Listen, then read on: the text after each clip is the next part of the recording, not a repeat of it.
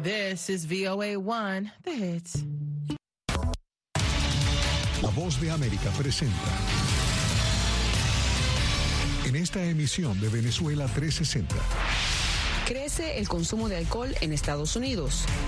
Luego de la pandemia, la tendencia se inclina a tomar más, afirman expertos. Y no es un par de tragos, son un par de botellas. Llego a un lugar y no conozco a nadie, pues mi muleta es mi copa de vino, ¿no? Que además socialmente está bien aceptada. Una droga legal con efectos nocivos, sobre todo en grupos vulnerables. Hablar con adolescentes es muy difícil porque son invencibles.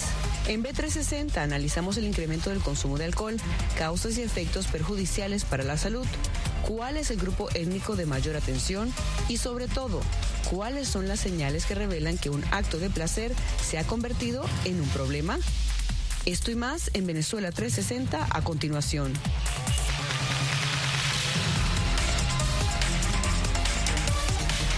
Hola y bienvenidos a B360. Soy Cristina Caicedo Smith y los acompaño desde Washington.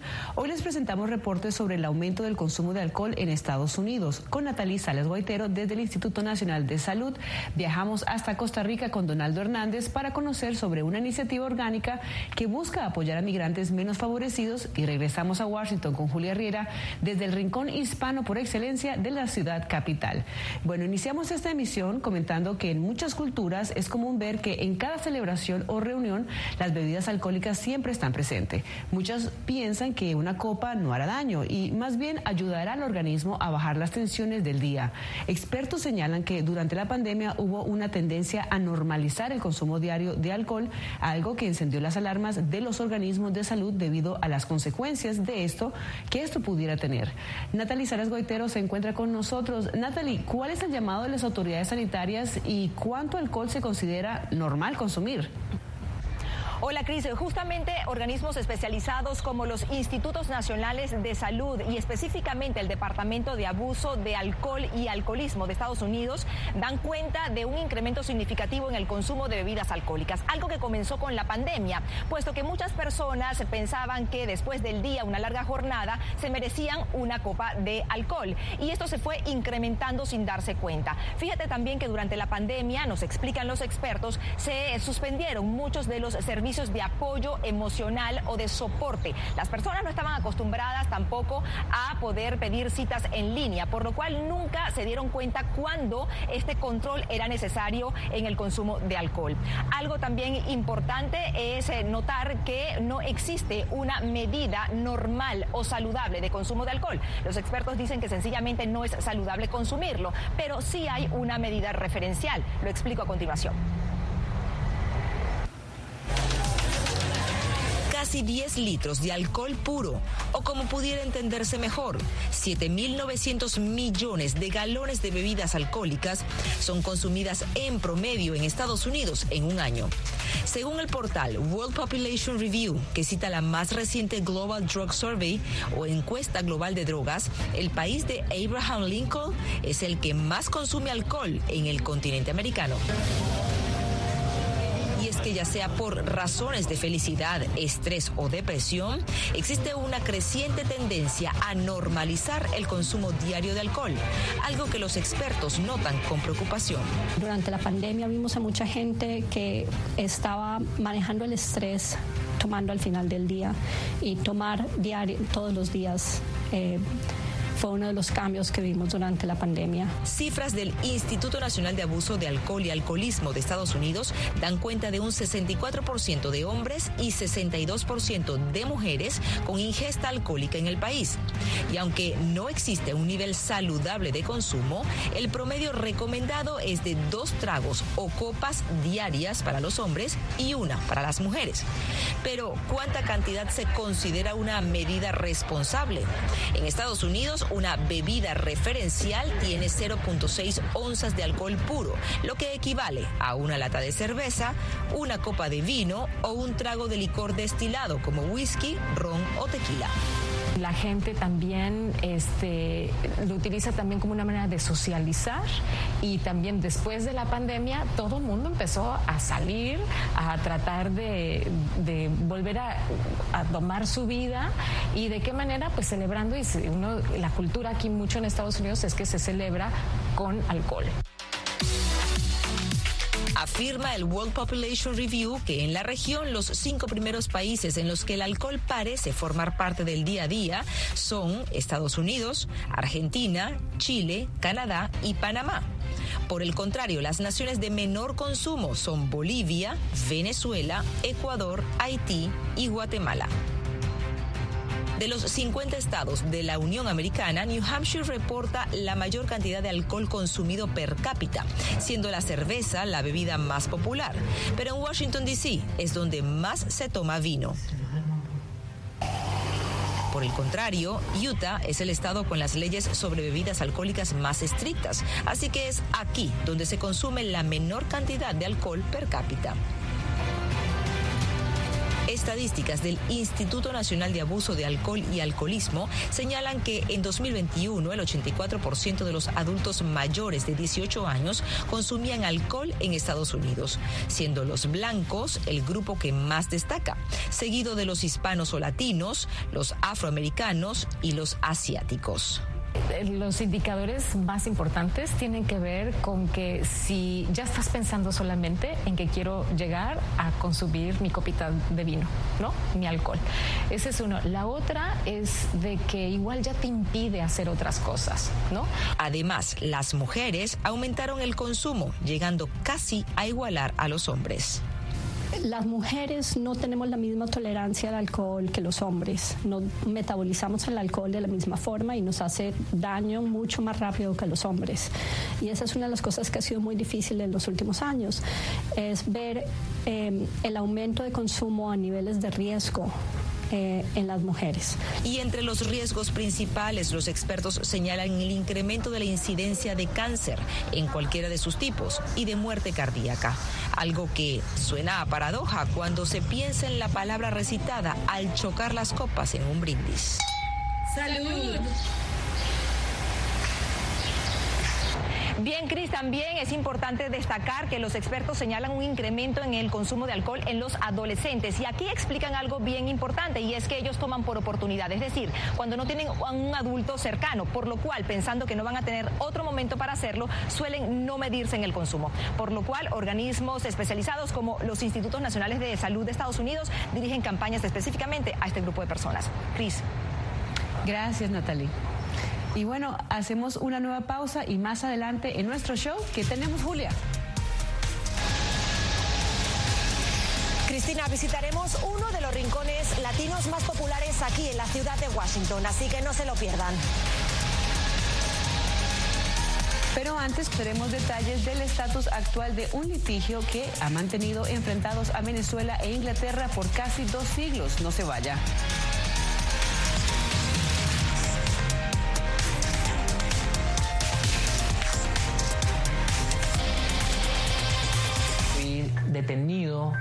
Acusaciones de traición a la patria y luego fui sentenciado y condenado a 13 años de prisión. Es una sensación totalmente inhumana, es una sensación como de estar muerto en vida realmente.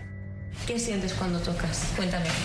Pues me siento eh, contento, siento que puedo expresar mis emociones.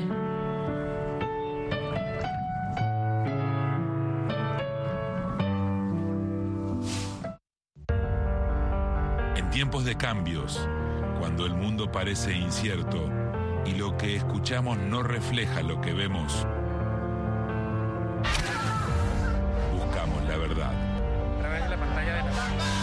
Cuando nos cuentan solo una parte de la historia, perdemos la confianza. En momentos de crisis, nuestros sueños, esperanzas y deseos de un mejor mañana dependen prensa libre. En La Voz de América te traemos las historias que la gente se arriesga a ver. Conectamos el mundo y lo unimos con la verdad.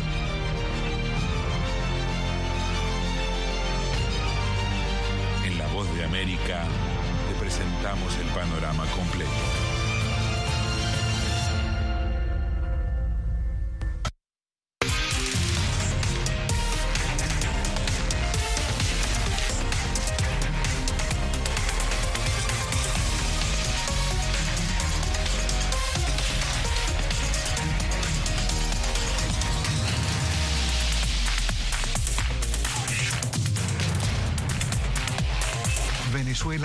360, cada semana por La Voz de América.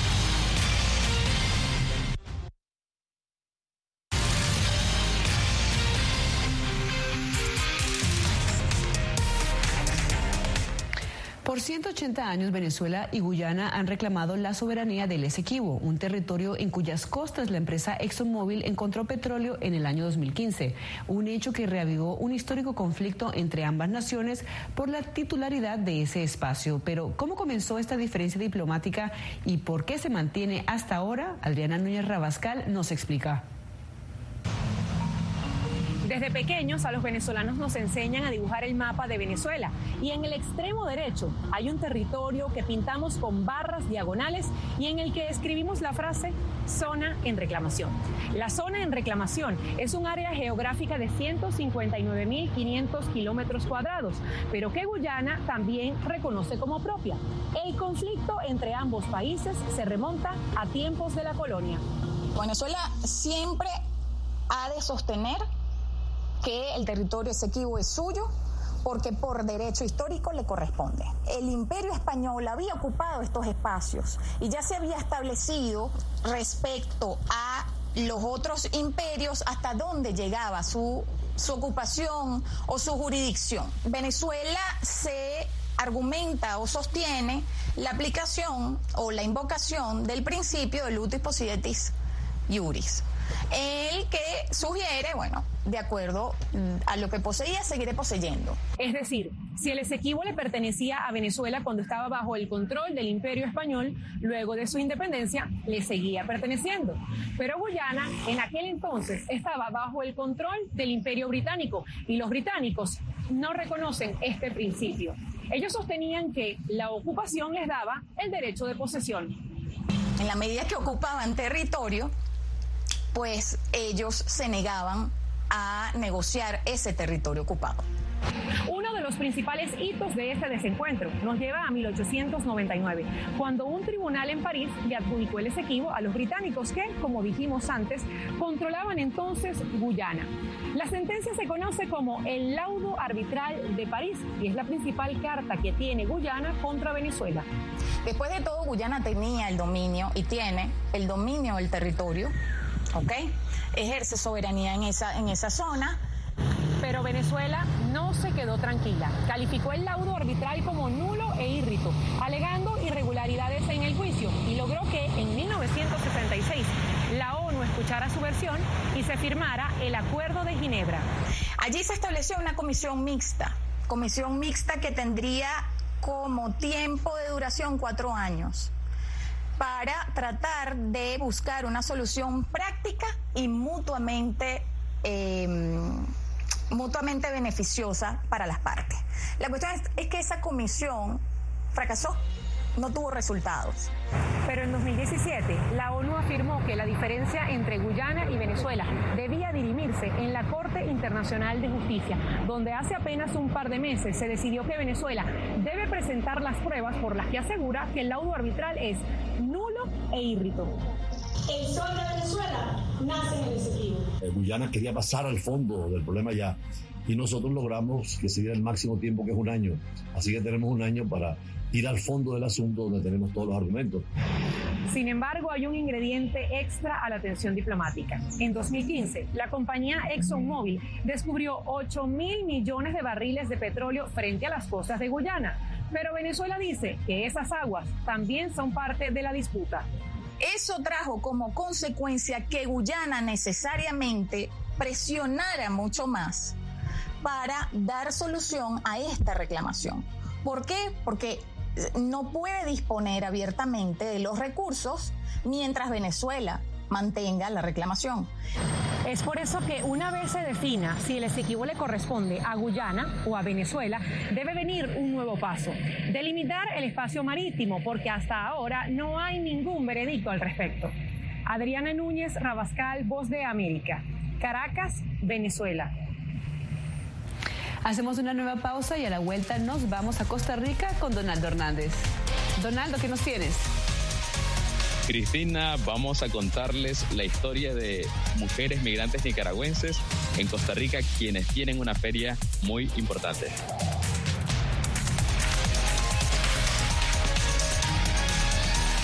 Aquí tenemos varios desaparecidos y muertos y amenazados todos. Periodismo. La prensa libre importa.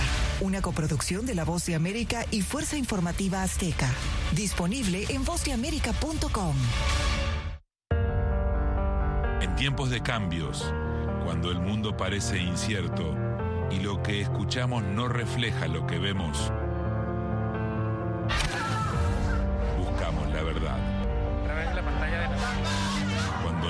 cuentan solo una parte de la historia, perdemos la confianza.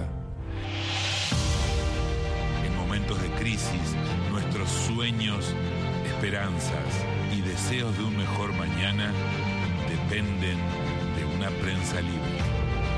En La Voz de América te traemos las historias que la gente se arriesga a ver.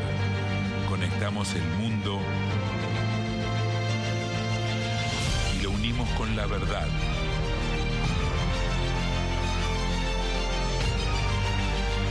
Voz de América te presentamos el panorama completo.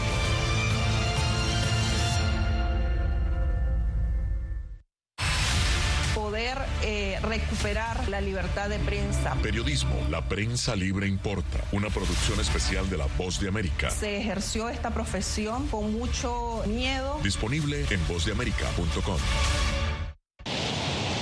Aprendido estos últimos años y es el darme cuenta de que nosotros podemos planear todo, pero que la vida tiene cosas para vos que no te imaginas. Me duele porque estoy aquí por ese país que hoy me quitaron. Yo siempre he dicho que la libertad está en la mente y el hecho de que tu cuerpo esté en un lugar no significa que no sos libre. Siempre me sentí libre, incluso estando presa me sentí más libre porque pude darme cuenta que si estaba ahí es porque realmente he elegido qué hacer con mi vida.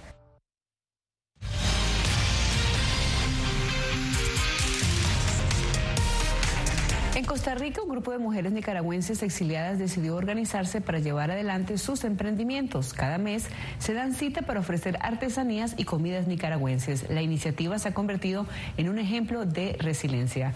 Donaldo, eh, ¿cómo surgió esta iniciativa y a quién ayuda? Hola Cristina, esta iniciativa surgió en el año 2020 durante la pandemia del coronavirus. Costa Rica fue uno de los países latinoamericanos que más restringió la movilización de la ciudadanía, incluida a la población migrante. Ante este panorama, migrantes nicaragüenses decidieron organizarse para fundar lo que hoy conocemos como la Feria Pinolera. Cae la tarde en San José, la hora en que Azucena López le da los últimos retoques a las camisas que venderá en unas horas en la Feria Pinolera, donde más de 20 mujeres nicaragüenses exiliadas venden ropa, comida y bisuterías. Azucena perdió a su hijo durante las protestas en Nicaragua. Aunque su duelo ha sido difícil, formar parte de la feria le ha ayudado a sentirse mejor y a costear sus gastos en Costa Rica. Traje primero una, una docena de camisas, ¿verdad? Y comencé así mi emprendimiento. Y las compañeras de la red pinolera me dieron apoyo para integrarme. Gracias a la red de mujeres pinoleras, Azucena ha logrado expandir su emprendimiento. La iniciativa lleva dos años y ha ayudado a más de una docena de mujeres. Vendo mis camisas y también ellas me buscan a mí para que yo les venda. Yo hace poco hice también de una soda. Ruth es otra de las mujeres que integra el colectivo. Elabora bisuterías desde que se fundó la feria en el año 2020. A mí siempre me gustaron las manualidades y acá la necesidad me hizo de que, de que comenzara, comencé con bisutería y yo me di cuenta de que en verdad he tenido gran aceptación, incluso ya mi, mi lo que yo elaboro hasta lo saco a veces a, a otros países, tengo muchos encargos de fuera. La feria se realiza una vez por mes frente a la Plaza de la Democracia en San José. Esta feria eh, es organizada por la Red de Mujeres Pinoleras. Es un esfuerzo de resistencia que hacen ellas para decir, estamos aquí, seguimos. Claudia Vargas es una funcionaria de la Fundación Arias para la Paz. Cuenta que desde el inicio de la feria decidieron apoyar a las migrantes nicaragüenses.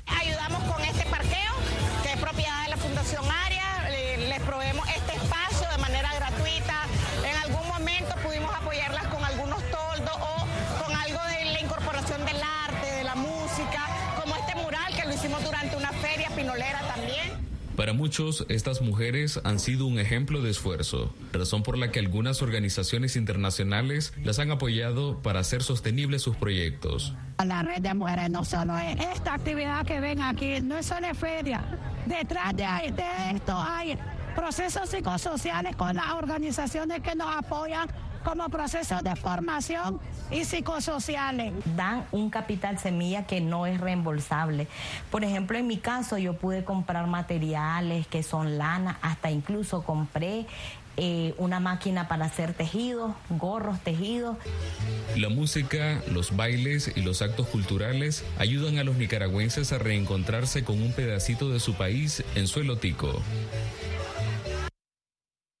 Aquí en el equipo de qué es pinol, ¿verdad? Se llama mujeres pinoleras, pero en Nicaragua, ¿qué es el pinol? Cristina, el pinol es una bebida tradicional que está elaborada a base de maíz y cacao. Y por eso en Centroamérica los nicaragüenses nos conocen como los pinoleros, en referencia a esa bebida que está presente en los hogares nicaragüenses. ¿A ti te gusta el pinol, Donaldo?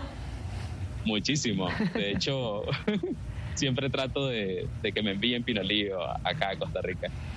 Muchísimas gracias, Donaldo Hernández, nuestro corresponsal en San José, Costa Rica. Y bueno, última pausa en B360, pero al regreso revelamos detalles de un verdadero tesoro hispano en plena capital estadounidense. No se vayan.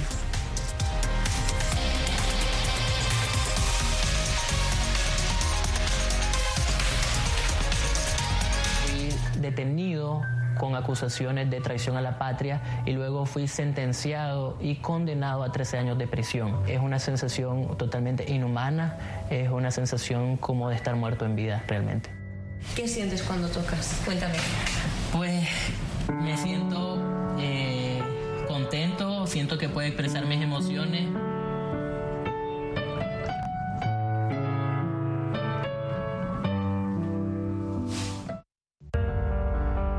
Tiempos de cambios, cuando el mundo parece incierto y lo que escuchamos no refleja lo que vemos,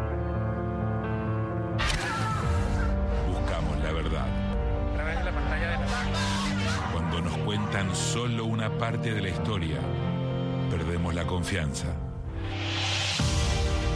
En momentos de crisis, nuestros sueños, esperanzas y deseos de un mejor mañana dependen prensa libre. En La Voz de América te traemos las historias que la gente se arriesga a ver. Conectamos el mundo y lo unimos con la verdad.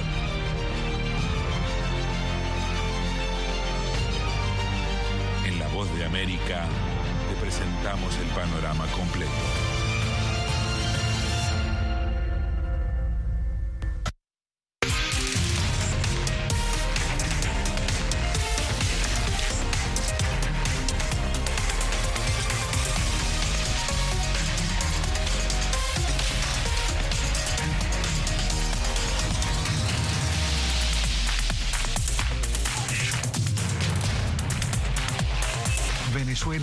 360, cada semana por La Voz de América.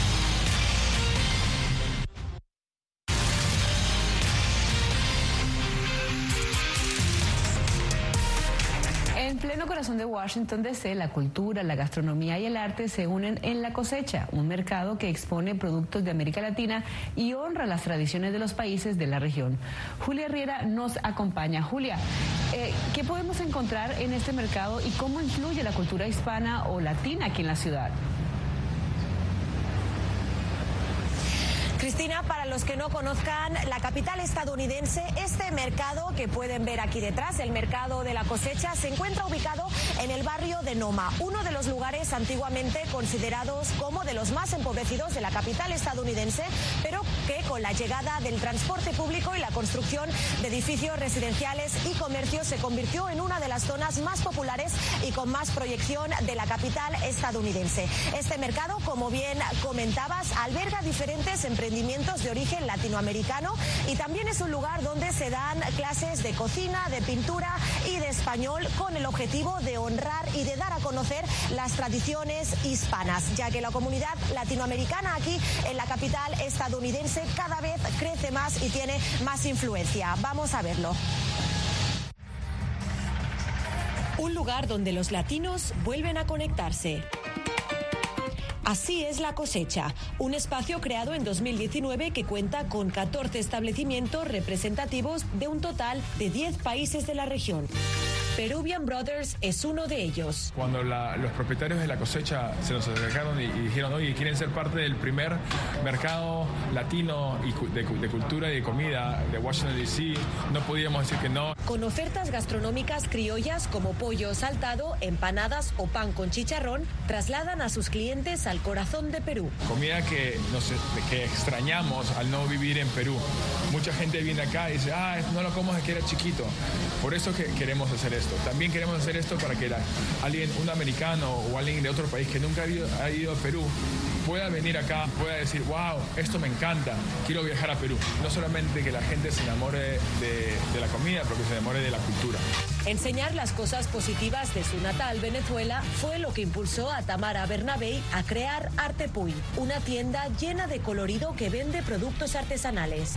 La gente le, le encanta llenar las casas pues, de color, de alegría. Y aunque comenzó con productos venezolanos, poco a poco fue incorporando artesanías de toda América Latina. De Colombia, de Brasil, de, México. Cada pieza tiene una misión, ayudar a pequeñas comunidades este, o ayudar al crecimiento de repente de nuevos emprendedores o jóvenes emprendedores en, los diferentes países.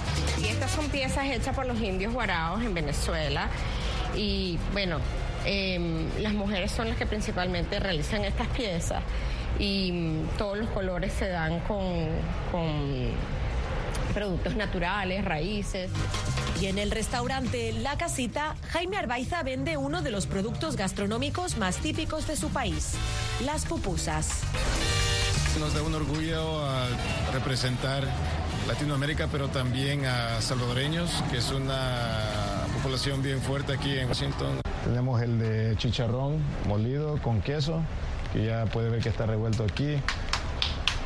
Luego lo rellenamos en la masa de maíz. Mucha gente también los da curiosidad, ¿qué es la pupusa? ¿Qué es comida salvadoreña? Pues eh, la verdad que creo que al probar una pupusa hay una buena chance que uno va a regresar a buscar otra. Pues, creo que um, es algo que ha crecido y sigue creciendo aquí en esta área. Uno los pone aquí. Y como todo buen final, nos queda el dulce sabor de arca y chocolates. Anabela, una venezolana que comenzó a experimentar con el cacao de su tierra y que al emigrar a Estados Unidos quiso traer los sabores tropicales más característicos de su país. Esa, esa parte que nos recuerda a veces nuestra infancia o nuestras raíces y comenzamos a hacer una cantidad de sabores típicos de Venezuela o típicos del trópico y, y han sido muy bien acogidos, la gente les gusta muchísimo. En su tienda elabora bombones con rellenos tan exóticos como el maracuyá o parchita, como se le conoce en Venezuela. Vertimos el chocolate. El chocolate brinda alegría, el, chocolate quita la depresión, el chocolate te hace reír. Y mover el cuerpo al ritmo de Latinoamérica también es parte de las ofertas en la cosecha. Más que un lugar de disfrute y reconexión, parte de las compras que se hacen en este mercado apoyan a la Fundación Techo, una organización presente en 19 países de América Latina que ayudan a encarar el problema de la falta de vivienda. De acuerdo a los últimos datos del censo, alrededor de un 11,5% de la población que reside aquí en Washington es de origen hispano, en su mayoría, Cristina, de El Salvador. Definitivamente un lugar para visitar, Julia. Muchas gracias. Y bueno, hasta aquí Venezuela 360. Gracias por acompañarnos. Como siempre, nos puede encontrar en todas nuestras historias en vozdeamerica.com y a través de nuestras redes sociales. Les informó Cristina Caicedo Smith. Hasta la próxima.